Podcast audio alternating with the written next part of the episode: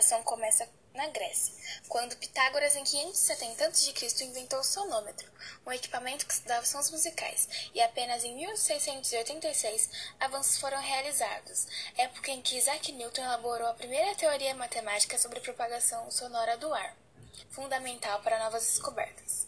Em 1793, Lázaro Spallanzani observou que os morcegos conseguiam desviar de obstáculos sem enxergar, dando atenção ao sistema sonar e ecolocalização. No ano de 1842, Johann Doppler inaugurou sua obra sobre as cores das luzes emitidas pelas estrelas duplas. 35 anos depois, John Strutt publicaria a teoria do som, que inaugurou a física acústica moderna e foi bastante explorada na Primeira Guerra Mundial. Em 1880, os irmãos Curie descobriram a piezoeletricidade na qual os cristais conseguem produzir o som numa frequência superior a 20 kHz, ou seja, ultrassom. A partir de 1940, o ultrassom passou a ser utilizado na medicina diagnóstica, que pode ser usado em quase todo o corpo e na localização de tumores.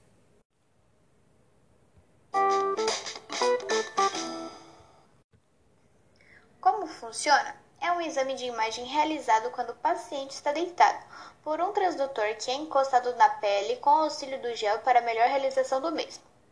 Pelo radiologista e ele consegue captar e emitir ondas sonoras, formando imagens que em sequência são investigadas por um especialista.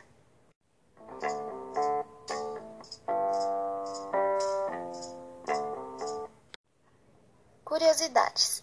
Na década de 20 e 30, o ultrassom foi utilizado de início para terapia física nas equipes de futebol europeias.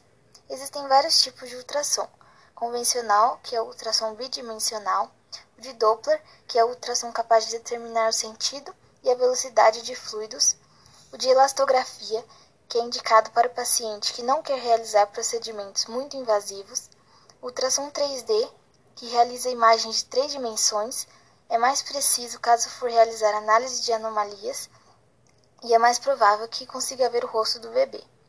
E o 4D, que é ainda mais preciso que o 3D. Esse exame é muito utilizado para cuidar da saúde das mulheres durante a gestação, para a saúde íntima, como detecção do câncer de mama, análise da glândula tireoide, região pélvica, para avaliar o sistema reprodutor, e transvaginal, que complementa o ultrassom pélvico. Thank you.